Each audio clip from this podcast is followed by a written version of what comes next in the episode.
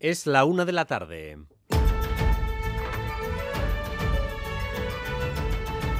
Crónica de Euskadi con Dani Álvarez. A Rachaldeón, la borrasca Kiaran nos ha dado 12 horas muy problemáticas en toda la vertiente cantábrica del país. Lo peor de la borrasca ya ha pasado y ahora va a ser la mar la que golpee con furia la costa. Pero desde anoche, vientos de hasta 160 kilómetros por hora han motivado que más de 13.000 personas hayan sufrido cancelaciones o desvíos de sus vuelos en el aeropuerto de Bilbao. Y también incidencias, todas ellas afortunadamente sin consecuencias graves. Por si fuera poco, un lío importante del tráfico a primera hora ha complicado mucho eh, la circulación. En la unidad móvil de Radio Euskadi está Eder Menchaca. Rachaldeón, Eder. A Rachaldeón Baís y lo cierto es que Vizcaya está notando y mucho el paso de la ciclogénesis explosiva. La mañana ha sido complicada en este aeropuerto de Bilbao, lo decías, donde miles de pasajeros han visto cancelados sus vuelos, tanto de ida como de vuelta.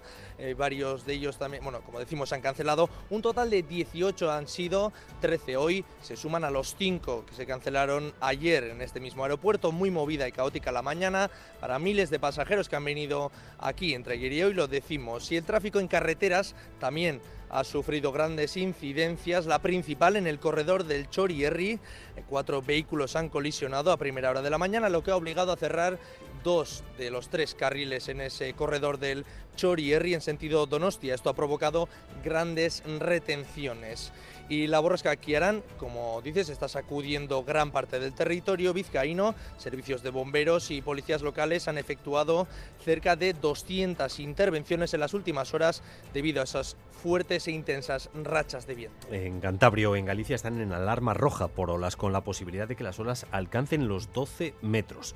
En Donostia, por ejemplo, se han tenido que cortar algunos de los paseos pegados a la mar para evitar sustos. Anegoñi, desde el Paseo Nuevo, adelante. Sí, a Racha León, efectivamente el paseo nuevo está cortado, también el paseo de Salamanca, el de Leizaola en la Zurriola y el Peine del Viento y el paseo Eduardo Chillida, todos cortados, todos tienen el acceso restringido a vehículos y peatones por precaución. Y es que aunque la pleamar será a las 7 y 20 de la tarde, la fuerza del mar se nota ya y los curiosos no pueden resistirse a ver el espectáculo. Ahí vemos, bueno, ahora está la marea baja, o sea que todavía Todavía no, saltarán en unas horas, en unas horas saltarán más, pero bueno, viendo el calentamiento y es que las olas podrían alcanzar los 7 metros de altura por, por eh, contra el viento amainado, pero eh, hay que tener precaución, atención, porque se espera que se intensifique esta tarde en la costa. Los bomberos de Donostia han efectuado desde esta pasada noche 75 actuaciones y los bomberos de, de la Diputación de Guipúzcoa 31. Y en Madrid atravesamos las horas de nervios y ansiedades típicas antes de que se cierre una negociación clave. Está a punto de cerrarse la de la investidura el pack completo, la fecha, que será con seguridad la semana que viene, la ley de amnistía y las perlas que el independentismo catalán va a sacar de esta negociación. Madrid, Isaro Baza, minuto y resultado. Pues la ley de amnistía está casi lista y parece que se registrará de un momento a otro aquí en el Congreso. La incertidumbre es palpable en los pasillos. Los grupos que apoyarán la investidura de Sánchez ya están prevenidos para firmar el texto. Solo falta el sí de Junts. Entre tanto, en Barcelona, los republicanos están ultimando su acuerdo para la siguiente legislatura con los socialistas. Esta misma mañana han acordado el traspaso integral a Cataluña de los trenes de Rodalías. Lo que está claro es que los acuerdos están encarrilados. Por tanto, las sospechas se hacen realidad. Lo más probable es que la investidura de Sánchez sea la semana que viene. Y Carlas Puigdemont ha reunido a los suyos en Bruselas, así que en los próximos minutos o en las próximas horas podríamos tener el sí, el esperado sí, de Carlas Puigdemont a la investidura y por tanto a la nueva legislatura.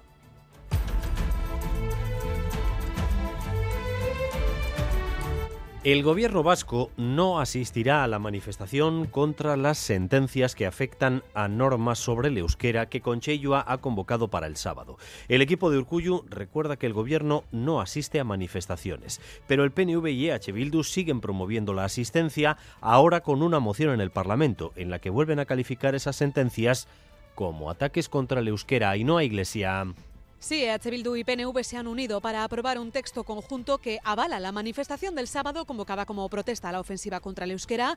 Ese texto denuncia firmemente las últimas sentencias contra la normalización del euskera e insta al gobierno vasco a seguir tomando medidas en su defensa y en defensa de la ley municipal, de la que los tribunales han anulado algunas partes. El Parlamento sí avala, por tanto, esa manifestación con voto a favor del PNV, pero como decías, el gobierno de Urcuyu no asistirá porque el gobierno como tal no acude a manifestaciones, explican fuentes del Ejecutivo. La librería bilbaína Joker ha obtenido el premio Librería Cultural que otorga la Confederación Española de Librerías. Entre otros méritos, el jurado destaca el de cumplir 30 años siendo una librería especializada en cómic en Bilbao y crear una comunidad lectora empezando por los más jóvenes.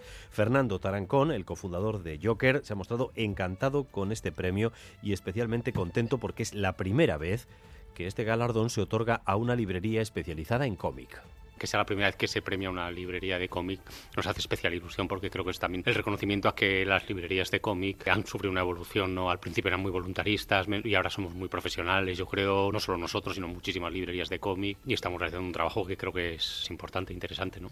Y vamos también con lo más destacado del deporte, con Álvaro Fernández Cadierno, a Rachaldeón Álvaro. Rachaldeón Dani, jueves en el que se cierra la primera ronda de la Copa con dos partidos entre los nuestros. A las 7 de la tarde, Gimnástica Segoviana Estado River, a las 9 Deportivo Murcia, Deportivo Alavés. De momento tendremos el martes en el bombo a Athletic, Real, Tudelano, Valle de Hues, Eibar y también a Osasuna y a Morevieta. Y en pelota acaba de tener lugar en la estelena de Eibar la elección de material para la semifinal del 4 y medio que el domingo va a enfrentar en principio al Tuna y a Jaca será mañana cuando el de Amezcata diga si tiene el hombro para jugar o no. En las próximas horas, como les decíamos, más viento y más lluvia, con chubascos ocasionalmente intensos y, como les decía, una nueva alerta naranja eh, para esta noche de nuevo por viento. Las temperaturas han bajado bastante, rondarán los 15 grados de temperatura a lo largo de la jornada y va a ir bajando progresivamente la cota de nieve hasta eh, situarse en torno a los 1200 metros. Ahora mismo 13 grados en Donostia, en Pamplona o en Bilbao, 12 en Vitoria-Gasteiz. En el tráfico, tras una mañana muy complicada con varios accidentes. A esta hora la situación es de relativa tranquilidad, no hay ninguna incidencia destacable, según nos informa el Departamento de Seguridad. 688-840-840, el WhatsApp de Radio Euskadi. Donde sí hay algunos problemas es en Metro Bilbao, retrasos por problemas técnicos con una de las unidades, retrasos que afectan desde la estación de San Ignacio hasta Plencia y Cabieces. Desde San Ignacio hasta Plencia y Cabieces, algunos retrasos ahora mismo en Metro Bilbao. Gracias un día más por elegir Radio Euskadi y Radio Vitoria para informarse. Raúl González y Xavi López se encargan de la dirección técnica, María Cereceda de la coordinación. Crónica de Euskadi con Dani Álvarez. Vamos a hacer balance del paso de la borrasca Kiaran, que nos ha dejado vientos fortísimos y un reguero de incidencias que han complicado la noche y la mañana a miles de personas. El norte de Vizcaya y de Guipúzcoa han sido las partes más afectadas desde la tarde de ayer, eh, con rachas de viento de hasta 160 kilómetros por hora. En el aeropuerto de Bilbao ha habido que desviar o cancelar 18 vuelos desde ayer, es decir, eh, cientos y cientos de viajeros. Unidad móvil de Radio Euskadi con Eder Menchaca. Adelante, Eder. zero. Sí, complicada la mañana para miles de vascos y vascas, también de quienes se acercan a este aeropuerto de Bilbao, que como ya saben soporta gran parte del tráfico aéreo de la península. Como dices, 18 vuelos han sido cancelados o desviados entre la noche de ayer y esta mañana de hoy. A primera hora eh, se agolpaban aquí miles de pasajeros con motivo de esa borrasca que amaina pero permanece. En estos instantes también el panel refleja cómo se han cancelado varios vuelos. Es el caso del que debía viajar con destino a Barcelona, también a Oporto y en los eh, últimos minutos han retrasado también los que debían volar con destino a Madrid y otro a Oporto también. Por ello la terminal, como decimos, eh, se ha llenado, ha permanecido repleta durante un largo rato y los pasajeros esperaban encontrar una solución. Hemos salido de casa a las 5 de la mañana y nada, cuando llegamos nos dicen que esto está cancelado, que es por eh, problemas meteorológicos. Pues nada, desde que empezamos 12 o 13 horas aquí, yo tengo un apartamento cogido en Sevilla y eso está perdido. Nosotros teníamos hoy un vuelo a Ámsterdam y nos lo cancelaron y en principio parece que nos reubican en uno mañana. Teníamos a las 6.45 para Praga, vía Frankfurt, y nos han dicho que debido a lo de ayer no entra ningún avión y nada, pues que si nos habían avisado, digo, pues no. Como es habitual, eh, las fuertes rachas de viento ya suelen complicar el tráfico aéreo, sobre todo los aterrizajes en este aeropuerto. Hoy lo ha sido aún más con el paso de esa borrasca Kiaran. Hay quienes se han expresado además, nos contaban su molestia porque dicen la llegada de esta borrasca ya estaba anunciada y pese a ello no habían avisado desde las compañías. Como decimos, una imagen, bueno, pues eh, de de incertidumbre y en la que se han cancelado eh, muchos vuelos y ha afectado a miles y miles de pasajeros esta mañana. La borrasca ha pasado o al menos nos da un descanso de unas horas en cuanto al viento porque por la noche volverá a soplar de nuevo con fuerza. Ahora van a llegar las precipitaciones y también el impacto en costa con olas que EDER recomendaban activar eh, otra vez la alerta naranja.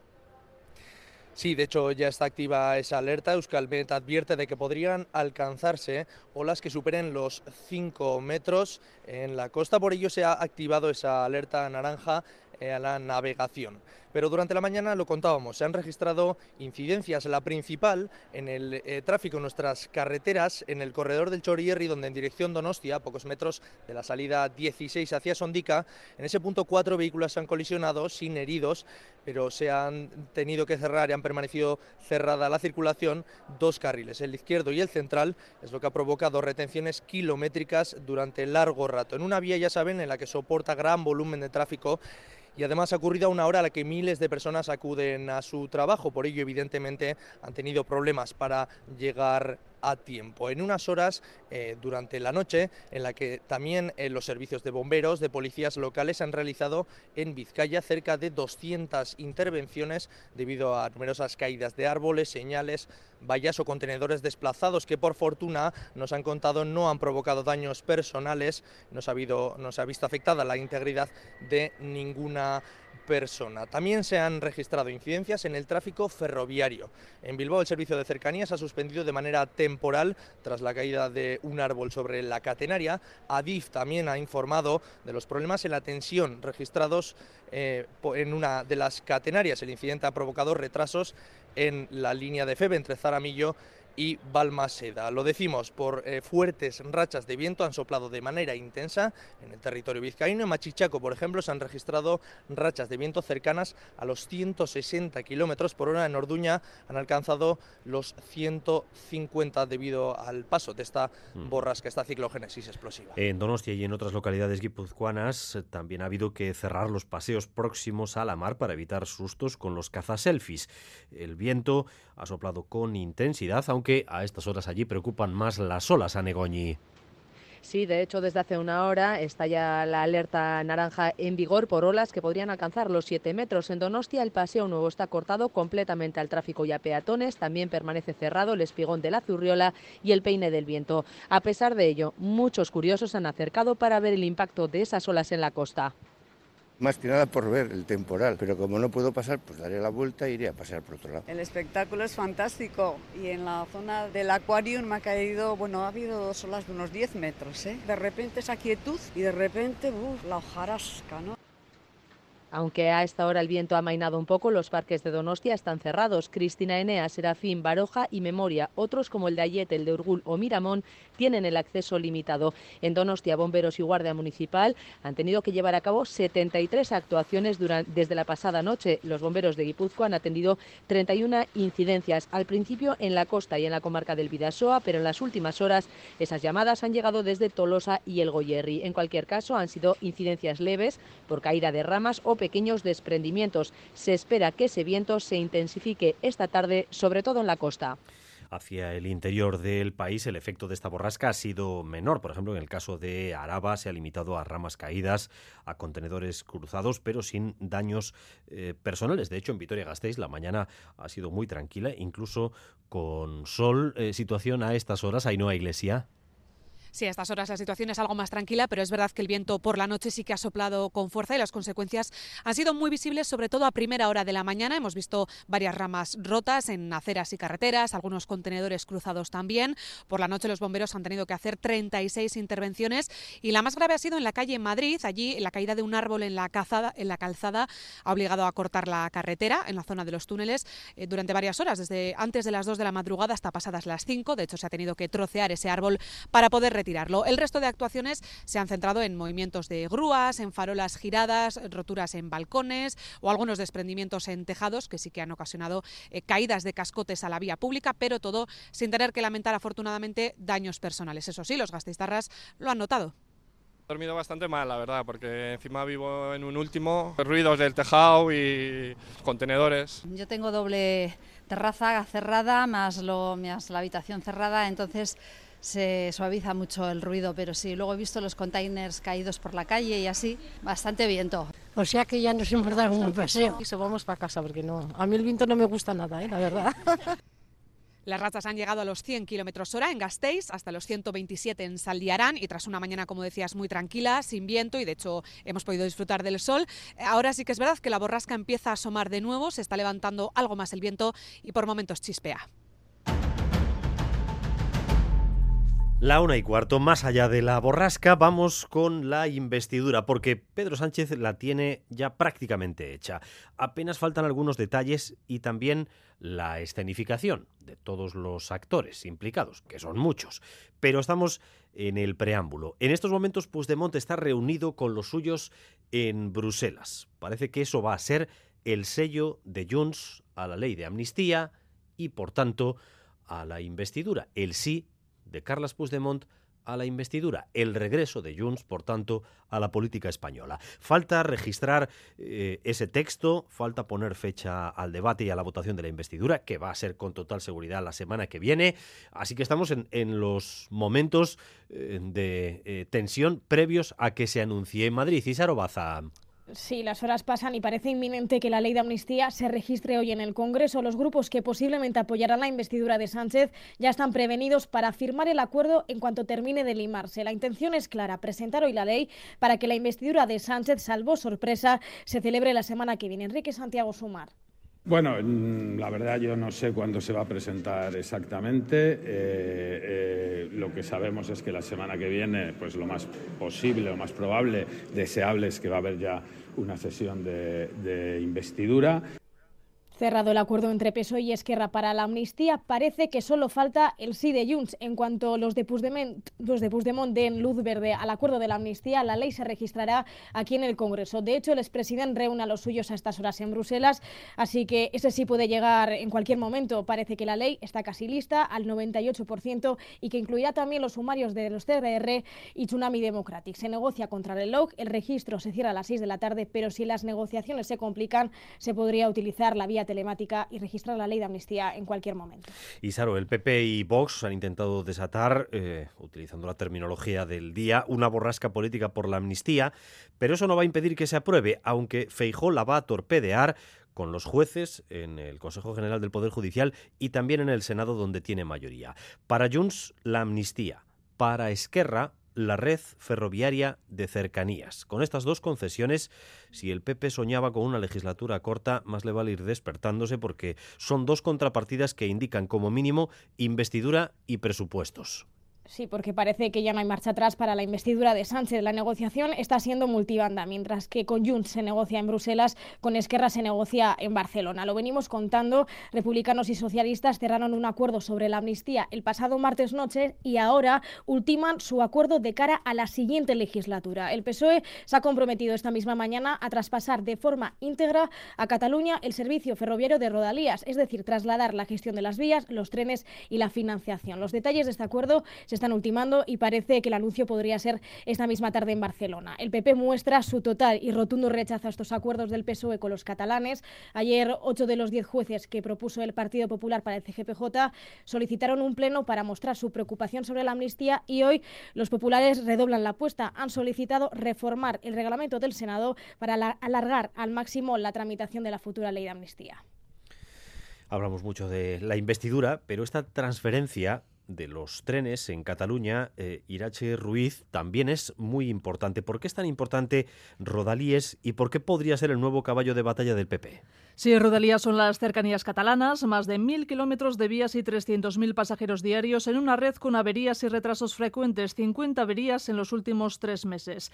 La transferencia la contemplaba ya el Estatut, pero hasta 2010 Zapatero y Montilla no pactaron su traspaso limitado a la Generalitat, la gestión de los horarios o las tarifas. El control total de la infraestructura es una reivindicación histórica. De hecho, las primeras grandes manifestaciones antes del proceso fueron por este motivo. Hace 16 años vimos en la misma marcha a Pujol, Durán y Maragall.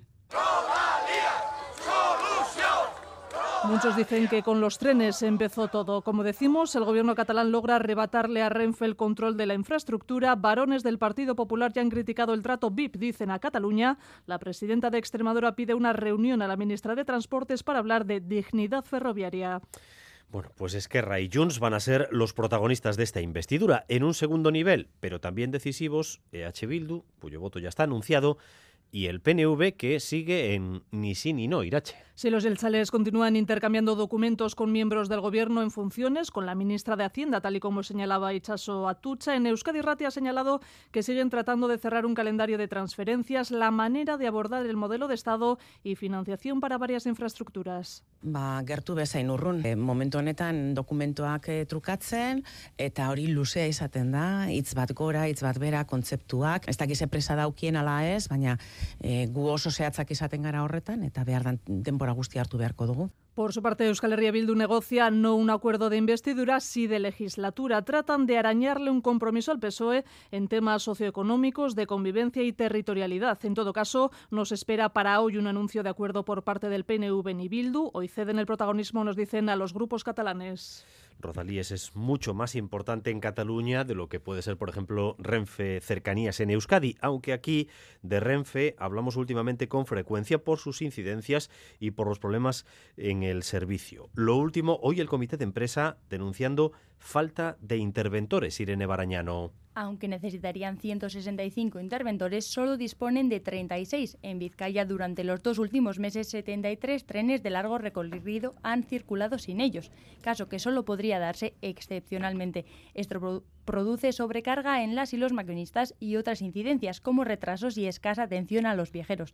Daniel Rojo, miembro del comité de empresa de Renfe, denuncia la situación del recorrido Bilbao-Vigo desde León a Galicia empieza a montarse mucha gente y entonces, claro, hace también muchas más paradas. Si no hay interventor en ese tren, es el maquinista el que tiene que empezar a asumir funciones, porque son trenes largos, va gente con personas de movilidad reducida, la mayoría de trenes de cercanías también circulan sin ellos. En consecuencia, se producen cientos de reclamaciones al mes ante tornos fuera de servicio sin personal capaz de realizar bien los cobros y también múltiples quejas por desatención ante las incidencias.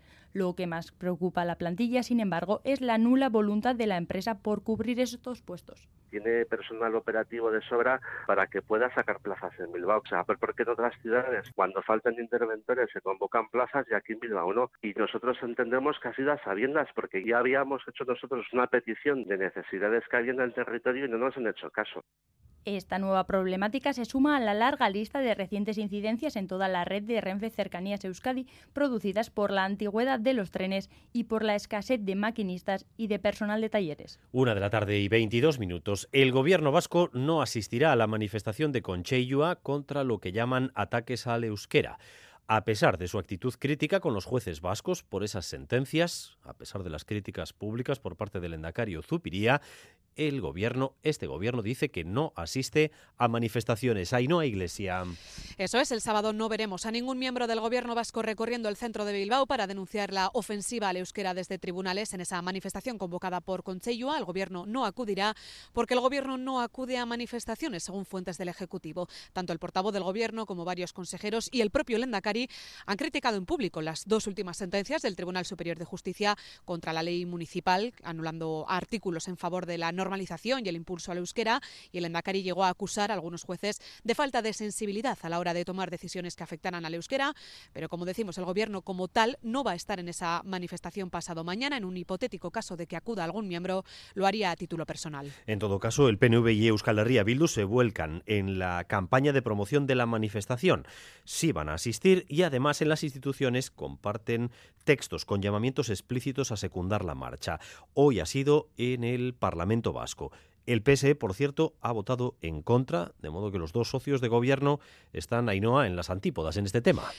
Sí, ese texto pactado y aprobado por EH Bildu y PNV de manera conjunta dice que el Parlamento denuncia con firmeza las últimas sentencias contra la normalización del euskera y se suma a la manifestación convocada para este sábado en Bilbao por Concheyua, defiende la ley municipal y sus competencias e insta al gobierno vasco a defender con todas las herramientas los artículos anulados en tribunales. Escuchamos a los parlamentarios de Bildu, Sonia Aguirre y PNV Aitor Urrutia. Gizarte honen gehiengo zabal batek demokratikoki erabakitakoa bertan bera utzi dezakela epaile batek horrela tita.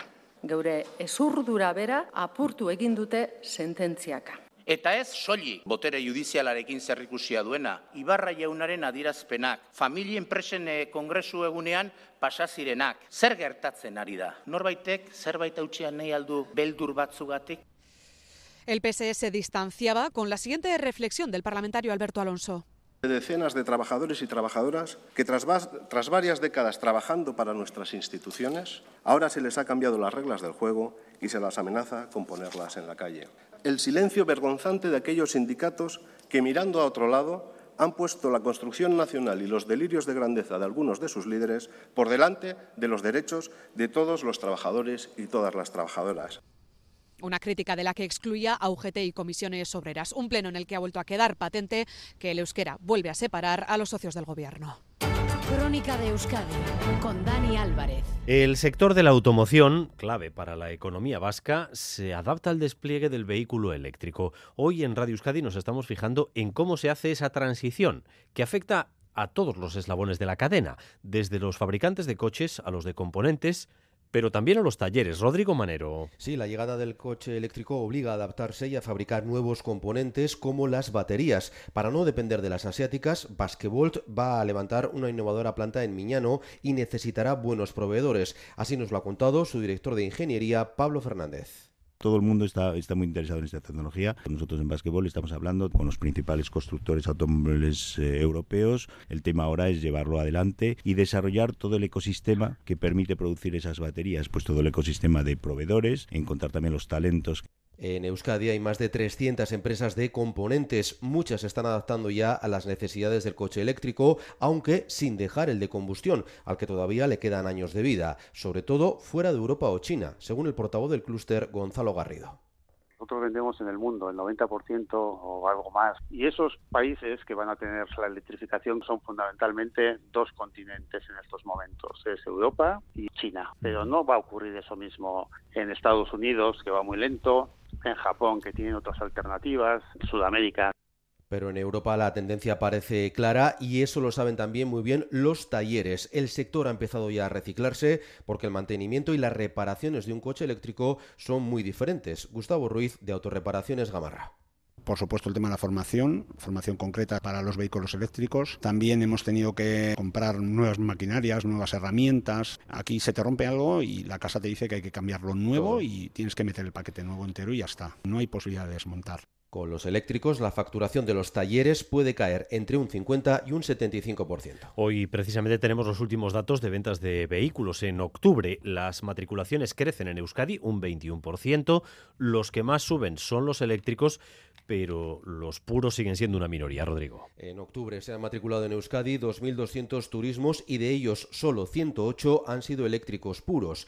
Estos, junto con los híbridos enchufables, son los que más crecen, pero siguen siendo una minoría, un 12% de todas las ventas. El grueso sigue estando en los coches de gasolina, que suponen 4 de cada 10 matriculaciones, y en los híbridos, que eligen un tercio de los compradores. En total, las ventas de turismos han aumentado un 21% este pasado mes y el acumulado anual supera, mejora un 12, aunque siguen siendo peores que antes de la pandemia. Las fuertes rachas de viento tienen también una parte positiva. La generación de energía vía renovable, sobre todo la eólica, ha aumentado estos últimos días y eso hace que el precio de la luz esté rozando mínimos anuales. Hoy vuelve a bajar la tarifa. Xavier Madariaga ha consultado por qué estas bajadas de precio y cómo las notamos los consumidores. Xavier. Sí, el precio de la luz se calcula diario en una subasta, lo llaman, en la que cada generador de energía dice cuánto va a poder producir para el día siguiente. Primero van entrando las, por ejemplo, las centrales nucleares, que es la tecnología que no puede parar. Luego entran, eh, pueden entrar luego las hidráulicas, la fotovoltaica, la eólica y al final, si queda algo por, por, cumplir el paquete de consumo que va a haber, es cuando entran los de ciclo combinado. Centrales de ciclo combinado, las de que usan gas para producir electricidad. Siempre las últimas en, en, entrar en la subasta porque son las más caras y su precio es el que acaba marcando el precio de la luz del día. Cuanto más se echa manos del gas, más cara sale la energía. Con rachas de viento de más de 150 kilómetros hora, que son las que se han registrado en Machichaco, la eólica genera mucha energía. Eso es igual a menos gas, menor precio. Hasta ahí todo claro, pero esa bajada de precios la notamos en nuestras facturas. Fernando Urrutia, de Gas Hogar, cree que no lo suficiente. El problema es un poco como siempre, como puede pasar también con, con el gas o con, o con, la gasolina y el gasóleo, lo que tarda, digamos, en reflejarse esa bajada ¿eh? en, en la factura nuestra. Pero en teoría sí, nuestras distribuidoras y comercializadoras deberían traducir esa bajada en nuestras facturas. La una y media de la tarde, seguimos en Crónica de Euskadi.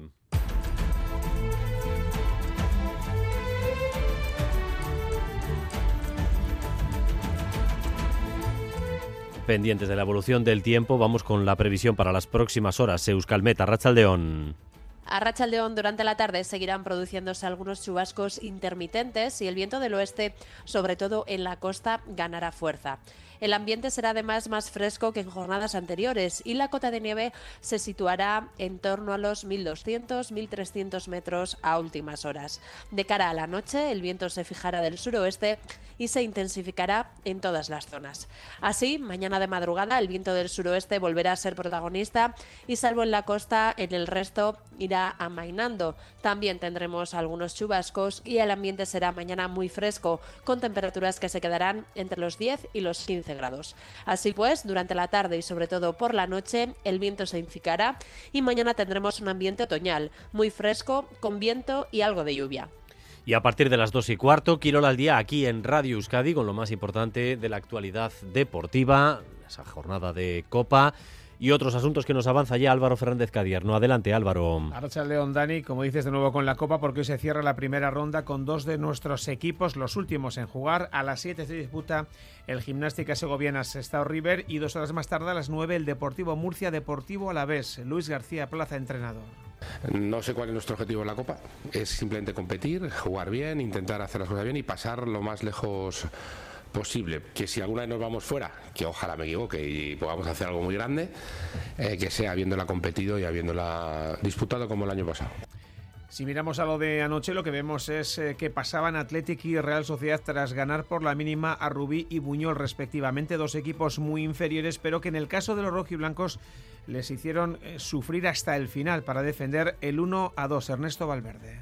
Yo sé que para el Rubí es una gran ilusión el partido, para nosotros es un sufrimiento, porque estos partidos son así, o, los encauzas el, desde el comienzo como hemos podido hacerlo en los primeros minutos y luego es más ligero, o si no, si vas a una distancia que no es importante, pues bueno, cualquier jugada es una lotería como la última que sacaba Vivian ya en el descuento que hubiera supuesto el empate a dos y el partido a la prórroga, menos sufrimiento, pero también ganando por la mínima 0-1 para la Real Sociedad en Buñol y Manol.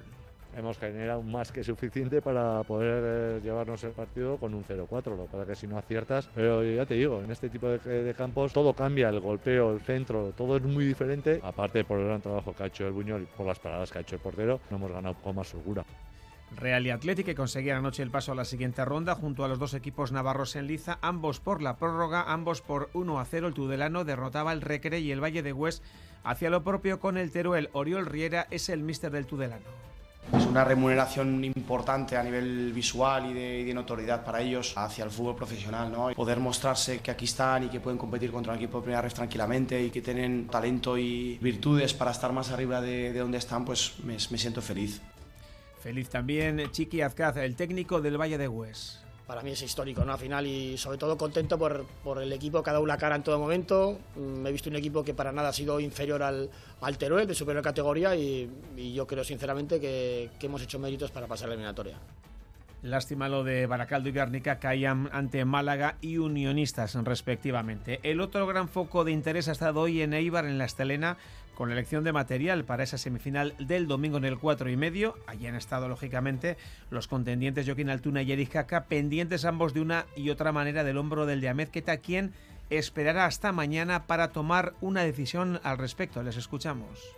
Lo poco que puedo decir es que esta semana he notado mejoría, la semana anterior no pude hacer nada y bueno, esta semana he notado mejoría y tengo ilusión y esperanzas de hacer la prueba mañana y de llegar el domingo aquí a, a jugar un partido increíble otra vez. Creo, espero y quiero que esté él, ¿no? Al final, pues bueno, se ha ganado por méritos propios el estar en semifinales y, y sería malo, sobre todo para él, luego para, para el Pelotazale y para mí también, ¿no? Que, que no pudiese jugar esta semifinal, pero bueno, yo no contemplo una semifinal el domingo sin que esté en la cancha. Y algún marcador más de las últimas horas, Bilbao Basket ganaba en la FIBA Europe Cup, derrotaba al Gladiators por 106 a 58 y en balonmano victoria para Vera Vera en la cancha del Rocasa y derrota del Betionac en Valladolid. Y en ciclismo, Caja Rural ha anunciado esta mañana cuatro renovaciones de cara a la próxima temporada, entre ellas las de Joaquín Murgielday y también la de Josu Echeverría.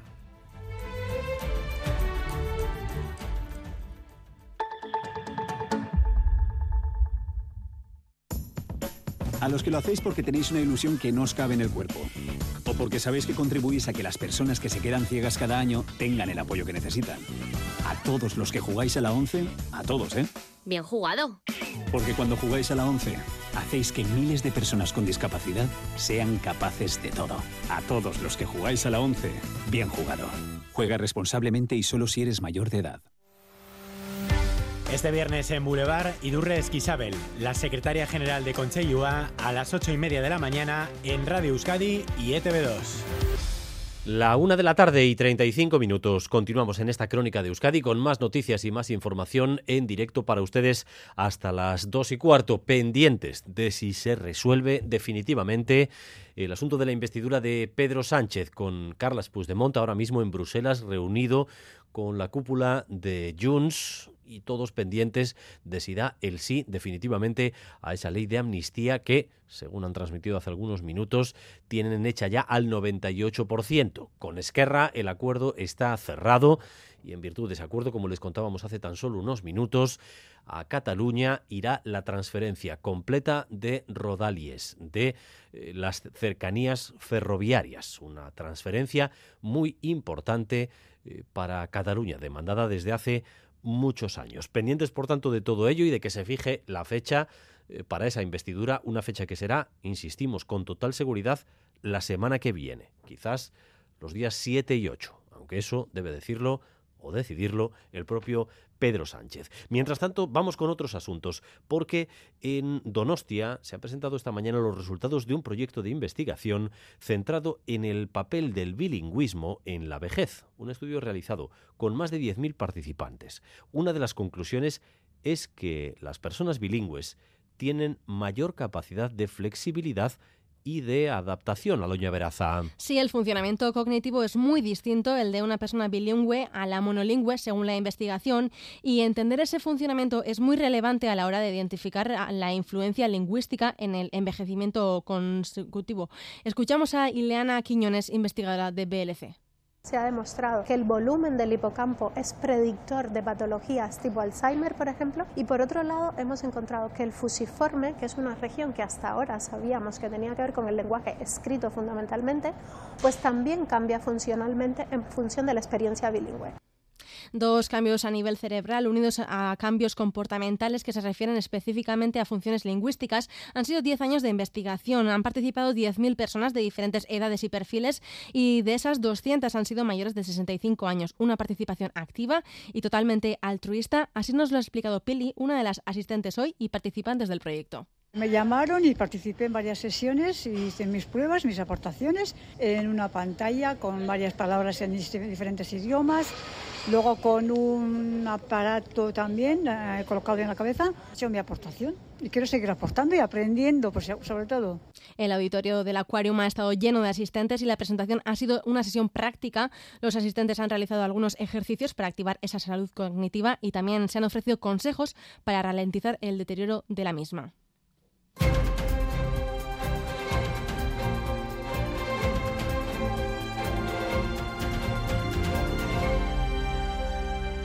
21 minutos para llegar a las 2 de la tarde. Vamos a centrarnos ahora en la crónica internacional. Enseguida hablamos de la situación en Gaza, pero también tenemos que comentar, Oscar, eh, que en relación con eh, la guerra entre Israel y Hamas, hoy el gobierno de Alemania ha anunciado la prohibición de varias organizaciones palestinas. Eh, de la propia Hamas y también de la organización que defiende los derechos de los presos palestinos. Vamos a conocer los detalles, nos vamos a Berlín, corresponsal Anira Zabal, cuéntanos a Racha León. A Racha León, la ministra del Interior, Nancy Faeser, ha anunciado la prohibición de todas las actividades de Hamas, así como de la rama alemana de la red de solidaridad con los presos palestinos Samidun. La ministra se ha mostrado durísima y ha dicho que prohibirá las actividades de todas las organizaciones que busquen la destrucción de Israel y en ambos casos esto supone la confiscación de los bienes y la prohibición de la presencia de ambos grupos en Internet y redes sociales. La red Samidun ha sido relacionada con el movimiento izquierdista Frente Popular para la Liberación de Palestina y es una de las organizadoras de las protestas pro-palestinas que hemos visto en Alemania en los últimos días. La ministra del Interior también ha anunciado que agotará las posibilidades de la ley alemana para expulsar del país a los seguidores de Hamas, pero la comunidad palestina de Alemania, una de las más grandes de Europa, denuncia un intento para callar las denuncias contra los bombardeos israelíes en la franja de Gaza. Bueno, pues ya ven, el gobierno alemán anuncia la prohibición de varias organizaciones palestinas en Alemania. Este conflicto eh, se vive muy a flor de piel y hay un alineamiento claro por parte del gobierno, el gobierno de izquierdas que lidera eh, Scholz con las políticas israelíes. Pero en la calle hay una contestación creciente, como está pasando en gran parte de Europa, en gran parte de Occidente podríamos decir que hay una creciente simpatía hacia la causa palestina.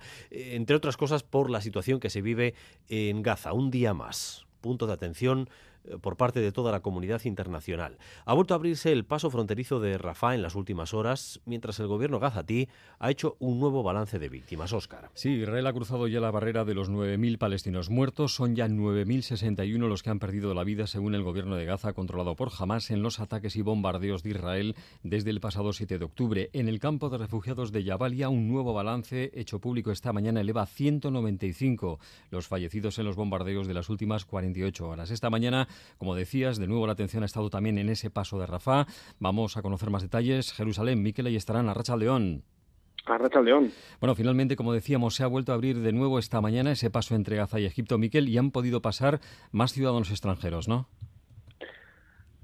Así es, eh, la lista que nos han facilitado vuelve a mostrar que se está permitiendo la entrada de extranjeros y de palestinos con, doble nacionalidad. De momento, en esa lista no figuran los, los palestinos que tienen nacionalidad española, que están a, la espera de, poder salir, pero la, puerta de salida de, Gaza, la única vía de escape que hay ahora mismo en Gaza, permanece abierta por segundo día y hoy, sobre todo, eh, el número más importante de los que han podido salir son los que tenían pasaporte estadounidense. Eh, Miquel, la verdad es que eh, se cumplen ya eh, cinco días desde que los tanques y los soldados israelíes entraron en, Gaza. Eh, se está transmitiendo la impresión de que van mucho más rápido en su avance de lo que se pensaba y que están eliminando a elementos de, de Hamas, a milicianos por doquier. Mm, ¿Crees que esto se puede certificar con tanta claridad? Es muy difícil, es muy difícil, Dani. Lo que está claro es que tanto el ejército como las brigadas, el brazo armado de Hamas, ambos están confirmando que, que, que, los combates eh, son ya son combates lo más importante son los combates ahora ya cuerpo a cuerpo no eh, eso sí es, eh, se está produciendo desde ambos lados lo, confirman y que no, están a las puertas de Gaza pero ya incluso el ejército israelí está realizando algunas incursiones en, lugares como como el campo de Ashati por ejemplo lo cual indica que, que como dices esto va mucho más rápido de lo que de lo que esperábamos y que pronto podemos estar ya en esa fase de la de lo que es la lucha urbana. ¿no? Eh, vamos a ver, el ejército por ahora confirma 17 bajas del lado de, de Hamas normalmente, no suelen, no suelen hacer públicas las, las, bajas que tienen, pero como dices, desde el ejército dice que son decenas de, milicianos los que los que han matado, cientos de objetivos los que han alcanzado, eh, pero es, es, muy difícil, ¿no? No, no hay forma de poder verificar eso sobre el terreno, pero hay que tener en cuenta además que eh, ahora mismo están combatiendo en zonas donde no, no hay mucha, muchos civiles, es más zonas, zona rural, semi-rural, pero en cuanto entren dentro de la ciudad de Gaza y todavía quedan, quedan miles y miles de personas. De momento, Estados Unidos y, Europa eh, evitan hacer críticas abiertas a, Israel, pero cada vez hay más países, por ejemplo en América Latina, allí donde gobierna la izquierda, eh, que censuran el comportamiento de Israel en sus ataques en Gaza, por ejemplo, contra el campo de refugiados de, de Jabalia, imágenes que, dan la vuelta al mundo y que generan mucho impacto. ¿Hasta qué punto detectas tu preocupación en el gobierno de, Israel por estas críticas de algunos países? Mira, aquí el único país, el único país que, importa realmente en este tablero, el único país que puede hacer cambiar las cosas, el único país que tiene capacidad de influencia y el único país eh, que, realmente le preocupa a, Israel es Estados Unidos. Y con Estados Unidos, eh, digamos que hay una unidad absoluta. Aquí ha estado incluso el, presidente Joe Biden. Eh, mañana va a llegar de nuevo Anthony Blinken. Con lo cual, e, esa es la preocupación de, Israel es tener el apoyo de, Estados Unidos. Tiene el apoyo político, tiene el apoyo militar, tiene aquí dos barcos desplegados los estadounidenses. El resto, eh, la verdad es que eh, no solamente ahora, en los últimos años, yo desde luego desde que vivo aquí, pues le importa bastante poco, no está por encima de lo que de lo que puedan decir los demás países.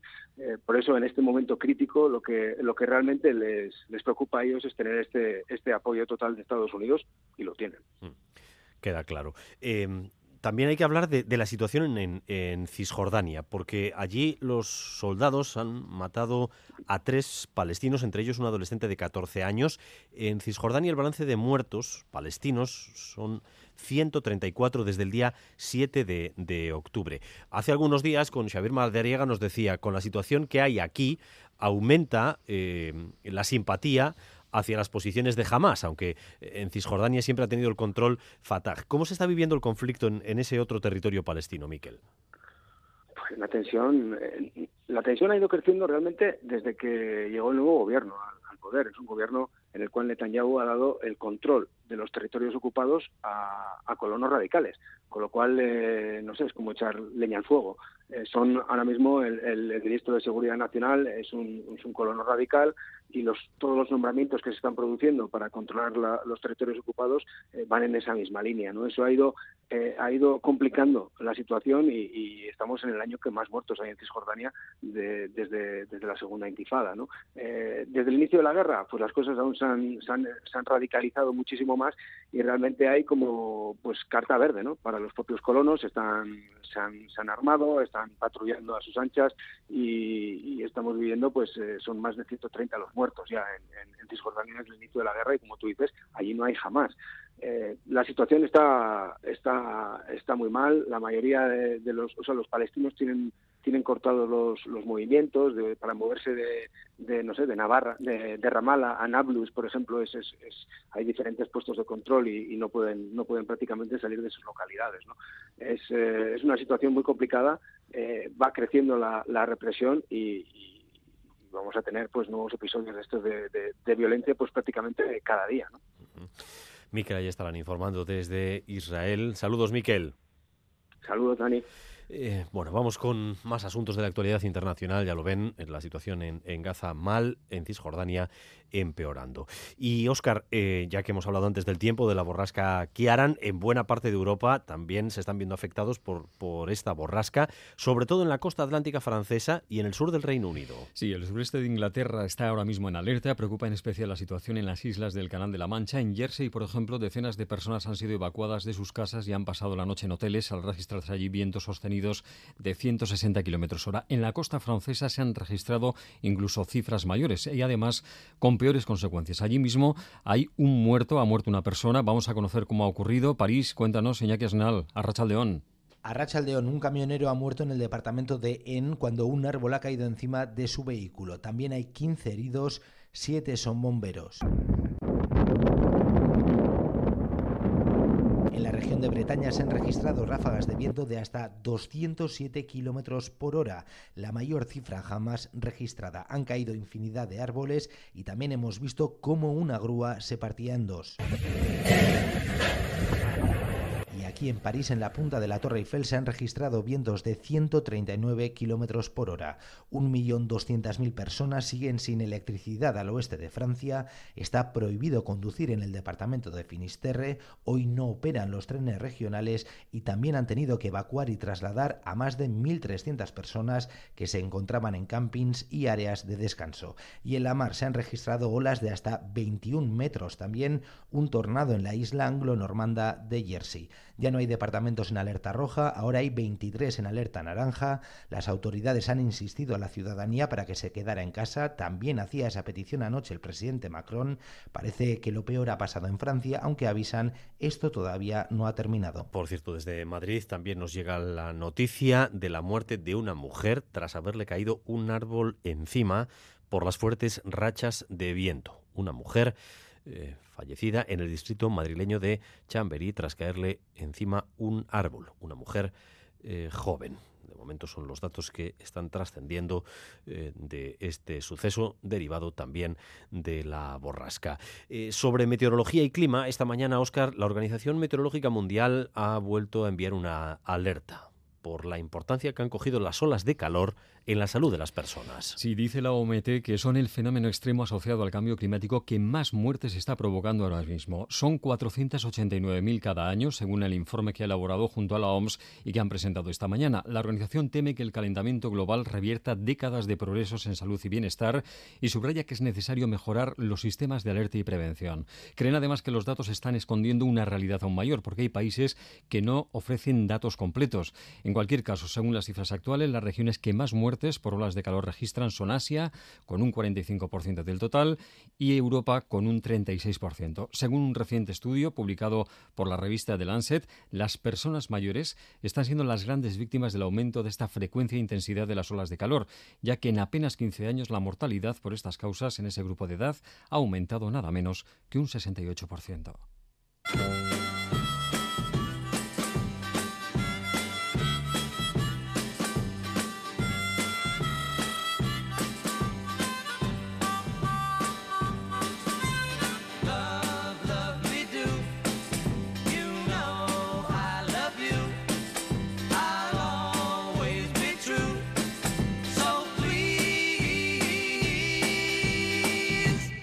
Love me do, oh, love me do.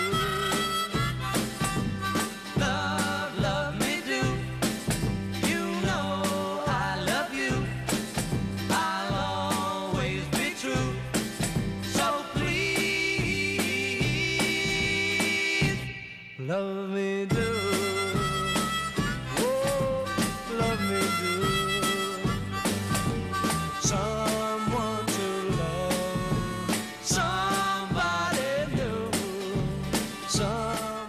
Minutos para llegar a las 2 de la tarde y ya está con nosotros Galder Pérez. Arrachaldeón, Galder. Arrachaldeón, Dani, que mm, fíjate, mm, podía haber venido disfrazado de Lennon, hubiera sido más propio para el martes, ¿no? Para esa noche de Halloween, de muerto viviente y demás. Muy bonito tu disfraz, no lo vamos a contar todo aquí en la radio, Dani. Que, la audiencia se lo imagine. No, no, me disfraces. Vaya. ya lo sabes. Vaya, hombre. Fíjate, ¿no? Con lo bien que queda aquí, ¿no? no cambié mi máscara habitual.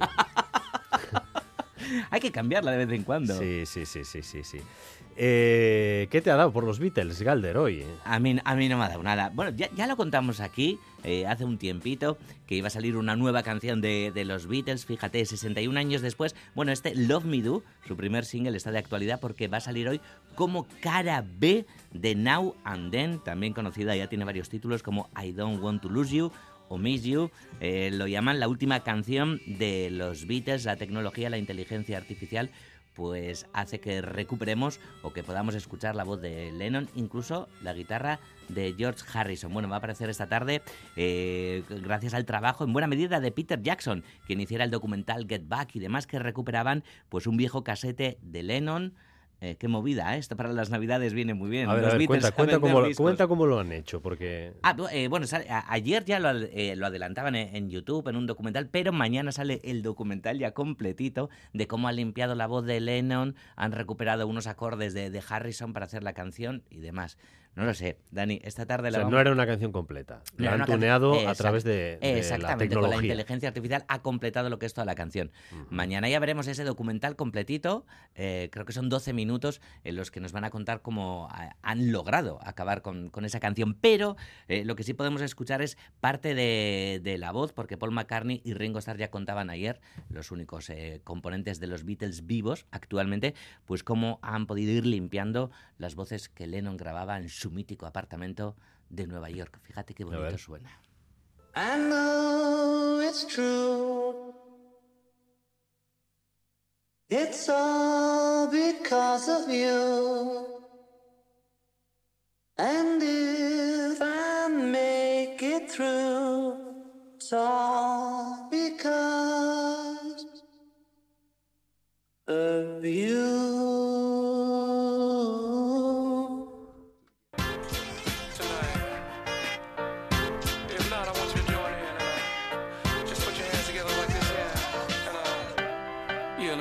Talking about, baby. Some people call me the space cowboy, and some people call me the gangster of love. Yeah, and some people walking around calling me.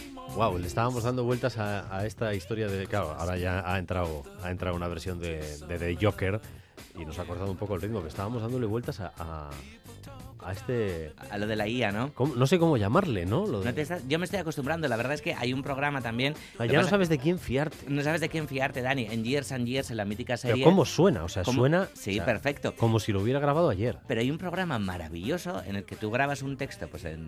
Eh, bueno, en euskera no lo sé, pero en castellano seguro que si tú grabas el texto en castellano y con tu propia voz lo reproduce en el idioma que, bueno, en el que sea, ¿no? Pero en, en un alemán perfecto, bueno, no- yo en alemán no sé, pero en francés, en inglés, en portugués y demás. Me están haciendo eso a mí.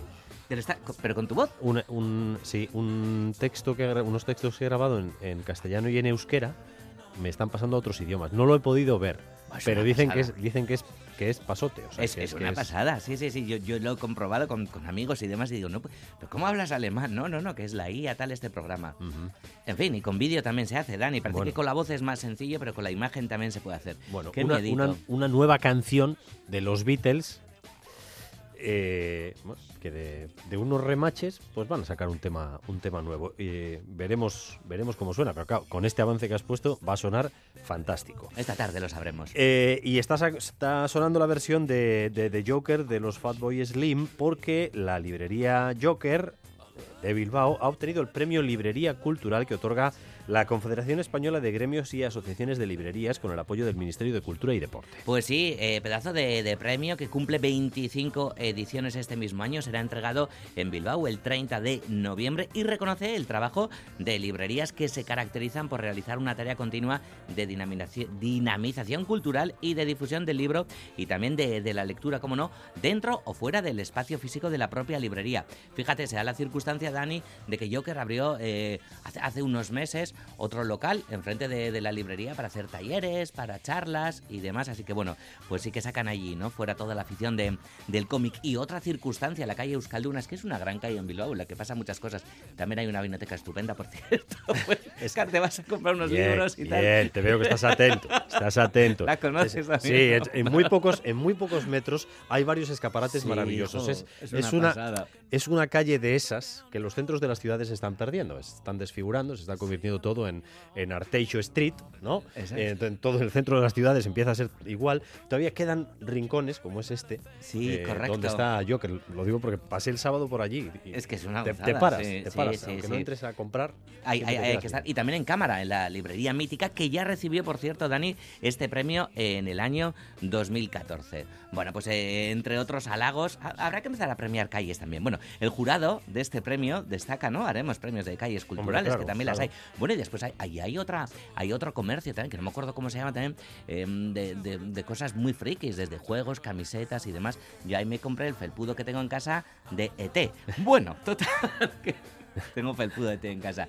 Así ningún ¿Qué amigo se pierde. ese? Nada, ET, mi, ET Nada. ma- eh, my house o my Bueno, y una la luna y tal. Bueno, Fernando Tarancón, como no, cofundador de Joker, está encantado con el premio.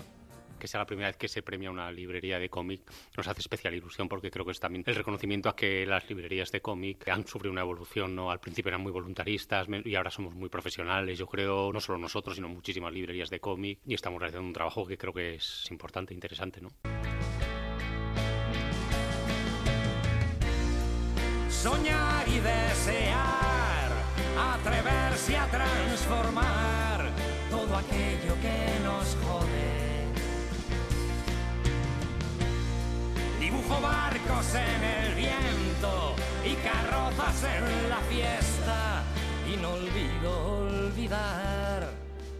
Hay un montón de noticias, no nos va a dar tiempo a contarlas todas antes de, las 2 de la tarde, así que 3 y 5 cultura.eus, pero importante, Pachi Bizarreta, que ha presentado esta mañana su nuevo libro, Loak Escutachen Duena, esconde el sueño. Sí, una novela centrada en la noche y en el misterio, ambientada en una Gasteiz invernal. Zubizarreta pues tira de, humor y como, y como viene siendo habitual también en su obra, pues enlaza cuentos, juegos de palabras y múltiples referencias. Pachi Zubizarreta que está siempre de, actualidad. Fíjate, el año pasado obtenía el premio Agustín eh, Zubicaray, que concede el Ayuntamiento de, de Ondarra para escribir esta novela, esa beca, y hace nada, hace escasas semanas, era galardonado también con el Premio Nacional de Literatura Infantil y Juvenil por Cerría. Después lo contaremos en cultura.eus, que hablaremos mucho de librerías, porque Catacrack también, con motivo de su décimo aniversario, va a sacar un disco con un montón de músicos participantes y demás. Mucha librería esta tarde desde la radio. Estupendo. Gerarte Galder. Gerarte.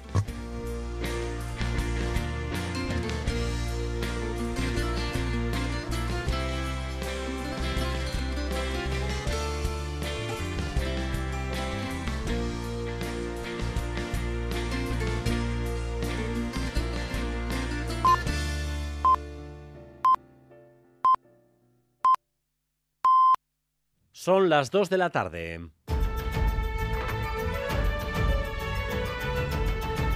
Crónica de Euskadi con Dani Álvarez. Gracias por continuar en nuestra compañía, gracias un día más por elegir Radio Euskadi y Radio Vitoria para informarse. Durante los próximos 15 minutos vamos a tratar de resumir para ustedes lo esencial de la información de esta jornada. Un día en el que estamos atravesando las horas de ansiedades y nervios típicos antes de que se cierre una negociación clave.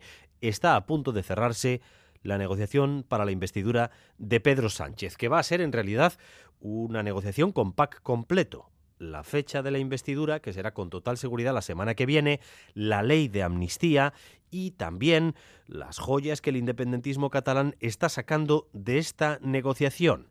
Compiten en la misma Junts y Esquerra, unos están con la amnistía, otros con conquistas históricas eh, muy demandadas en la sociedad catalana.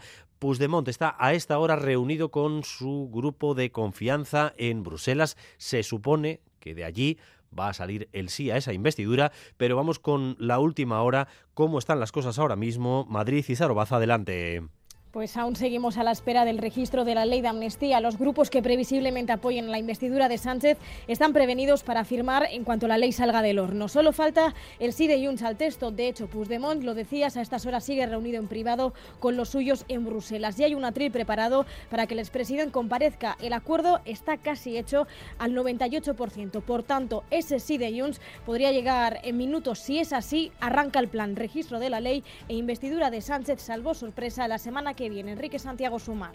Bueno, la verdad yo no sé cuándo se va a presentar exactamente. Eh, eh, lo que sabemos es que la semana que viene, pues lo más posible, lo más probable, deseable es que va a haber ya una sesión de investidura.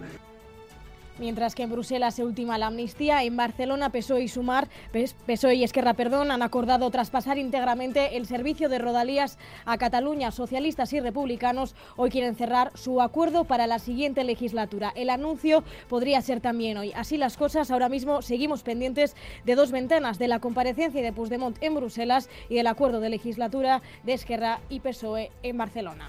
Bueno, pues esos son los dos puntos de atención ahora mismo, cuando faltan horas para que se cierre formalmente el plazo. El Partido Popular y Vox, como saben, han intentado desatar una borrasca política en contra de la amnistía, aunque eso no va a impedir eh, que esta ley se apruebe. Eso sí, Núñez Feijó ya ha dicho que va a intentar torpedearla con jueces a través de los conservadores en el Consejo General del Poder Judicial y también en el Senado, donde tiene eh, mayoría. RC y Junts, por tanto, protagonistas de la investidura de Pedro Sánchez y en un segundo nivel, pero también decisivos, EH Bildu, cuyo voto ya está anunciado, y el PNV que esta mañana ha retomado su ni sí ni no. Irache Ruiz. Sí, los yelchales continúan intercambiando documentos con miembros del gobierno en funciones, con la ministra de Hacienda, tal y como señalaba Ichaso Atucha. En Euskadi Ratia reconocía que siguen tratando de cerrar un calendario real de transferencias, la manera de abordar el modelo de Estado y financiación para varias infraestructuras. Ba, gertu bezain urrun. E, momentu honetan dokumentuak e, trukatzen, eta hori luzea izaten da, hitz bat gora, hitz bat bera, kontzeptuak. Ez dakize presa daukien ala ez, baina e, gu oso zehatzak izaten gara horretan, eta behar dan denbora guzti hartu beharko dugu.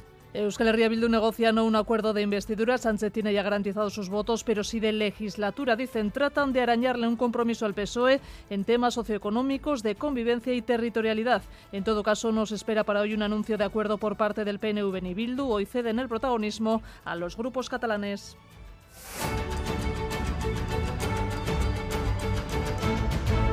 Las 2 de la tarde y 4 minutos. El gobierno vasco no va a asistir a la manifestación de Concheyua contra lo que denominan ataques al euskera, a pesar de su actitud crítica con los jueces vascos por estas sentencias, con declaraciones contundentes hasta la fecha del Endacari Urcuyu o del consejero Bingen Zupiría. En todo caso, el PNV y EH Bildu se están volcando en la campaña de promoción de esa manifestación.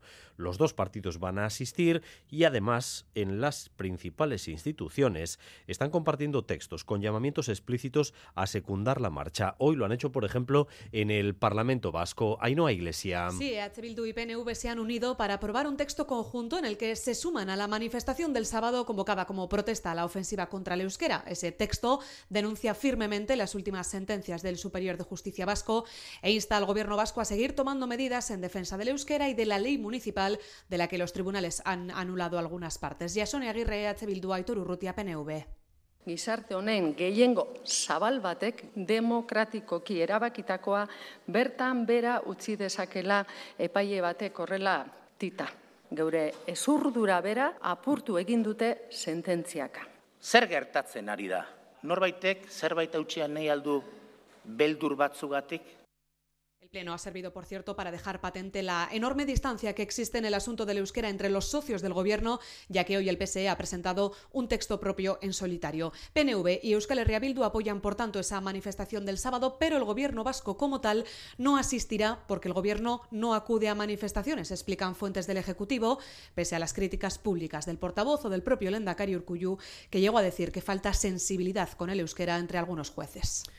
Seguimos adelante, las 2 de la tarde y 6 minutos. El sector de la automoción, que es un sector clave para la economía vasca, eh, se adapta con rapidez al despliegue del vehículo eléctrico. Hoy en Radio Euskadi nos estamos fijando en cómo se hace esa transición, una transición que va a afectar a todos los eslabones de la cadena, desde los fabricantes de coches a los de componentes y también a los talleres, Rodrigo Manero. Sí, la llegada del coche eléctrico obliga a adaptarse y a fabricar nuevos componentes como las baterías. Basquevolt va a levantar una innovadora planta en Miñano y necesitará buenos proveedores, así nos lo ha contado su director de ingeniería, Pablo R. Fernández todo el mundo está, está muy interesado en esta tecnología. Nosotros en Basquetbol estamos hablando con los principales constructores automóviles eh, europeos. El tema ahora es llevarlo adelante y desarrollar todo el ecosistema que permite producir esas baterías, pues todo el ecosistema de proveedores, encontrar también los talentos. En Euskadi hay más de 300 empresas de componentes. Muchas están amoldando ya las necesidades del eléctrico, aunque sin dejar el de combustión,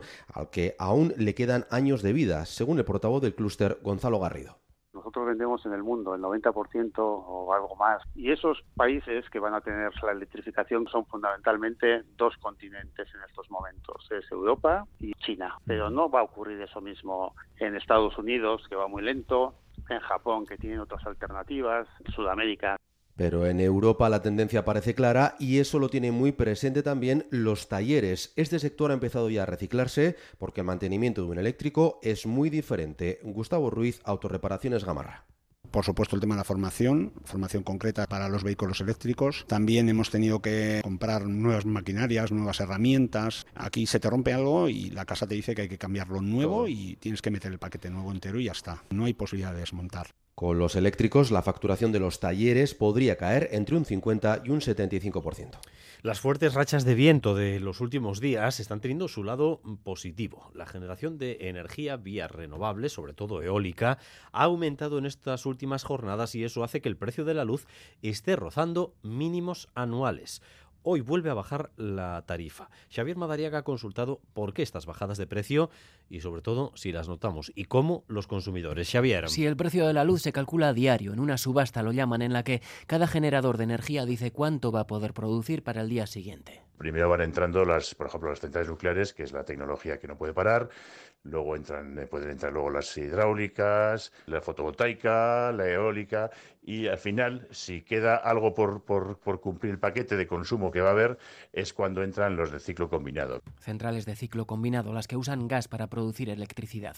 Siempre las últimas en entrar en la subasta porque son las más caras y su precio es el que acaba marcando el precio de la luz del día. Cuanto más se echa mano del gas, más cara sale la energía. Con rachas de viento de más de 150 kilómetros hora, que son las que se han registrado en Machichaco, por ejemplo, la eólica genera mucha energía. Eso es igual a menos gas, menor precio. Hasta ahí todo claro, pero esa bajada de precios se traduce en algo en nuestras facturas. Fernando Urrutia, delegado de Gas Hogar, cree que esto acaba siendo como el barril de Brent, que cuando baja tarda en reflejarse en las gasolineras. El problema es un poco como siempre, como puede pasar también con, con el gas o con, la gasolina y el gasóleo, lo que tarda, digamos, en reflejarse esa bajada ¿eh? en la factura nuestra. Pero en teoría sí, distribuidoras y comercializadoras deberían aplicarnos las bajadas de precios en el mercado mayorista. Así es que esa luz que roza precios mínimos estos días debería traducirse en un pequeño abaratamiento de nuestras facturas. Debería.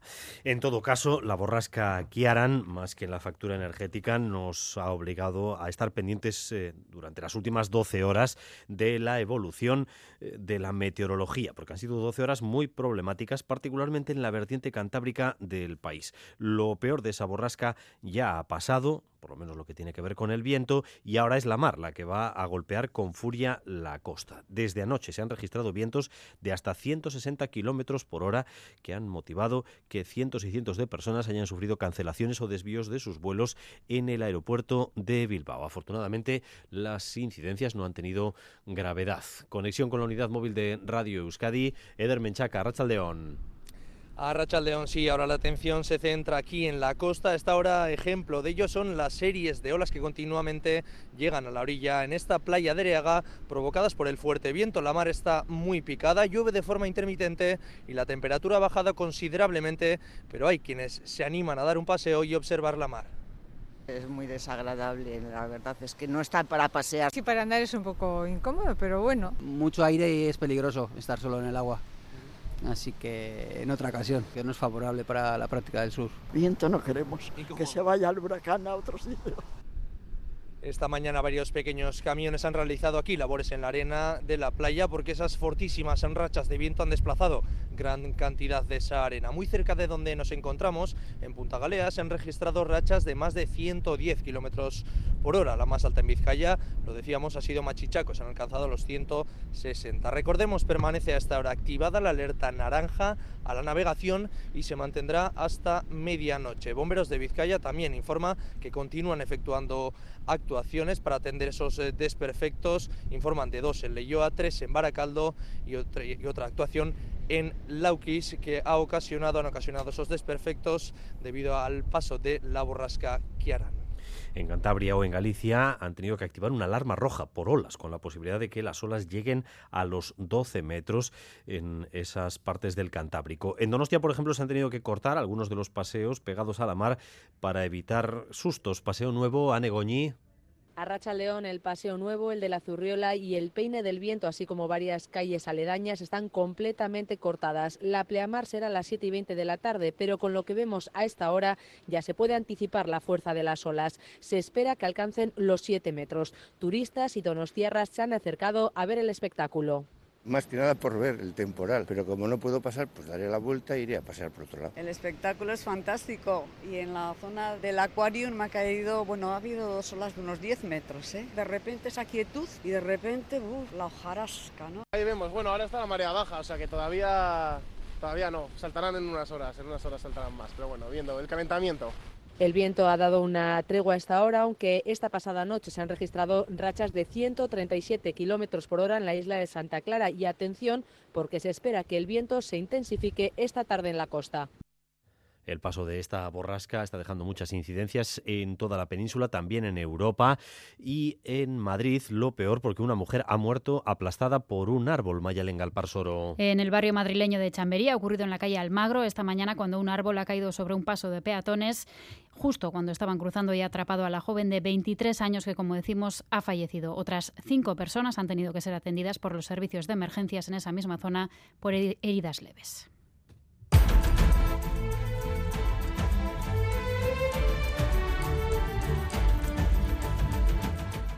Pues pendientes de la evolución del tiempo, vamos a actualizar la previsión para las próximas horas. Euskalmet, Arrachaldeón. Arrachaldeón, durante la tarde seguirán produciéndose algunos chubascos intermitentes y el viento del oeste, sobre todo en la costa, ganará fuerza. El ambiente será además más fresco que en jornadas anteriores y la cota de nieve se situará en torno a los 1.200-1.300 metros a últimas horas. De cara a la noche, el viento se fijará del suroeste y se intensificará en todas las zonas. Así, mañana de madrugada el viento del suroeste volverá a ser protagonista y salvo en la costa, en el resto irá amainando. También tendremos algunos chubascos y el ambiente será mañana muy fresco, con temperaturas que se quedarán entre los 10 y los 15 grados. Así pues, durante la tarde y sobre todo por la noche, el viento se incicará y mañana tendremos un ambiente otoñal, muy fresco, con viento y algo de lluvia. Hasta aquí esta crónica de Euskadi, pero la información continúa aquí en la sintonía de Radio Euskadi cada hora en punto y a partir de las 7 de la tarde en Gambara con Arancha García y Miriam Duque, entre otras, por cierto, invitadas esta tarde Garbiñe Biurrun, magistrada del Tribunal Superior de Justicia del País Vasco, apenas a dos días de esa manifestación contra las sentencias que afectan a la legalidad del euskera. Raúl González y Xavi López han estado en la dirección técnica, María Cereceda en la coordinación. Besterik ez, zaindu. Crónica de Euskadi, con Dani Álvarez.